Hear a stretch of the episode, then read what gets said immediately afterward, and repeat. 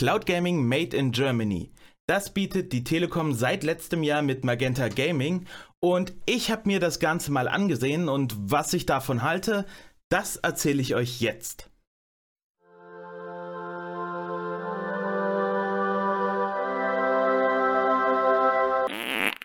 Cloud Gedöns. Hallo liebe Leute, herzlich willkommen zu meinem Review-Video zu Magenta Gaming. Falls euch der Krempel hier gefällt, dann würde ich mich freuen, wenn ihr den Kanal abonniert und die Glocke drückt.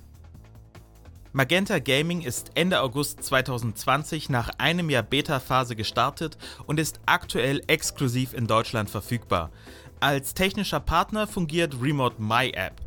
Das ist die Firma, die mit Vortex Cloud Gaming auch noch einen eigenen Cloud Gaming Dienst betreibt, den ich euch allerdings nicht empfehlen kann, der mir aber auch eher wie ein Proof of Concept der Firma für Partnerschaften wie eben diese hier scheint. Magenta Gaming läuft auf Windows, Mac, Android und Android TV.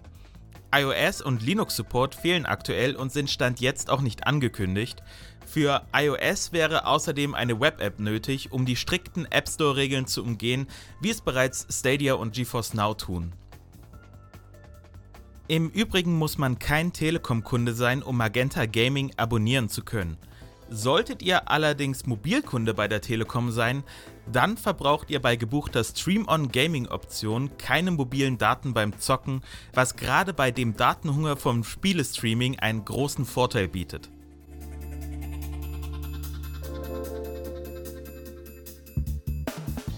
Technisch liefert euch Magenta Gaming einen Stream in 1080p bei 60 Frames die Sekunde mit Stereo-Sound und in Zukunft sollen sogar 4K-Auflösung und 5.1 Sound unterstützt werden.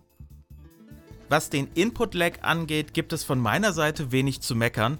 Zwar war die Verzögerung unter denselben Bedingungen für mich minimal höher als bei den von mir meistgenutzten Diensten Stadia und Shadow PC, aber immer noch niedrig genug, dass sie ohne lange Eingewöhnungszeiten nicht weiter gestört hat.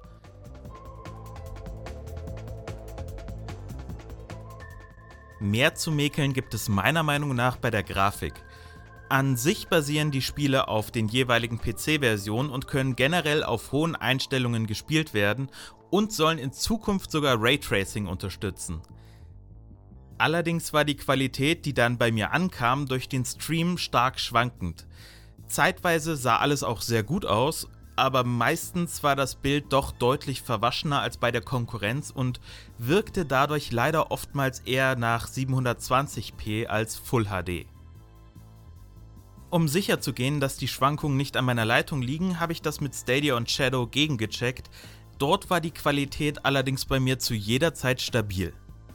Zusätzlich war die Artefaktbildung bei mir oft sehr stark ausgeprägt, was die grafische Qualität weiter geschmälert hat.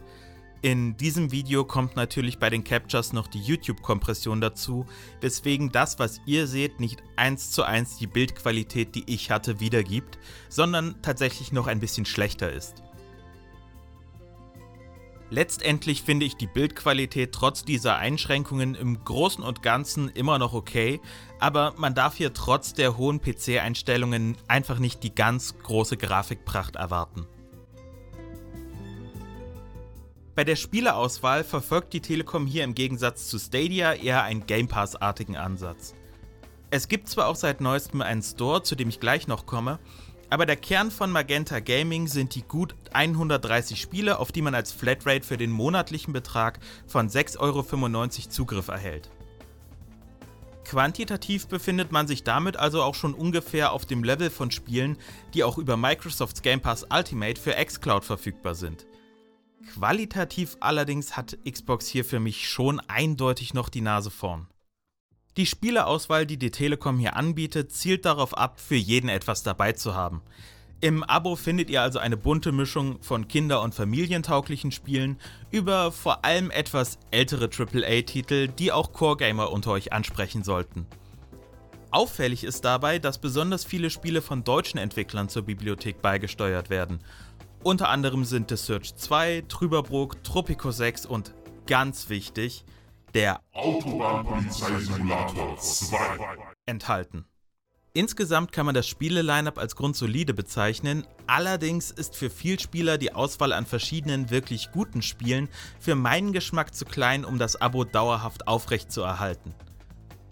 Auf der anderen Seite ist allein Control es aber wert, den kostenlosen Probemonat mitzunehmen und den Dienst mal auszuprobieren. Was mir an der Spielepolitik der Telekom gar nicht gefällt, ist der eben erwähnte Store, in dem ihr Spiele zusätzlich kaufen könnt. Da sind zwar aktuell nur drei Spiele drin, das soll aber jetzt mit der Zeit anwachsen. Auf diese Spiele habt ihr nur dann Zugriff, wenn ihr zusätzlich zu dem Kaufpreis für das Spiel auch das Abo für Magenta Gaming bezahlt. Und das Modell wurde und wird teilweise immer noch auch Stadia fälschlicherweise unterstellt und wäre auch dort nicht geil. Dort braucht ihr aber kein Abo, um gekaufte Spiele zu spielen. Zusätzlich verliert ihr die gekauften Spiele auch noch, wenn ihr das Abo kündigt und sechs Monate nicht reaktiviert, außer ihr seid noch anderweitig Vertragspartner der Telekom. Dazu reicht es nach Aussage der Telekom zwar auch, wenn ihr über den verwendeten Login auch eine Freemail-Adresse behaltet, aber wirklich cool ist das so nicht und ich hoffe, dass da zumindest nochmal etwas dran geändert wird. Alles in allem bekommt man für 6,95 Euro im Monat ein okayes Gesamtpaket, um es immer mal zu abonnieren und wieder zu kündigen, um ein bestimmtes Spiel zu spielen, das sich gerade im Abo befindet.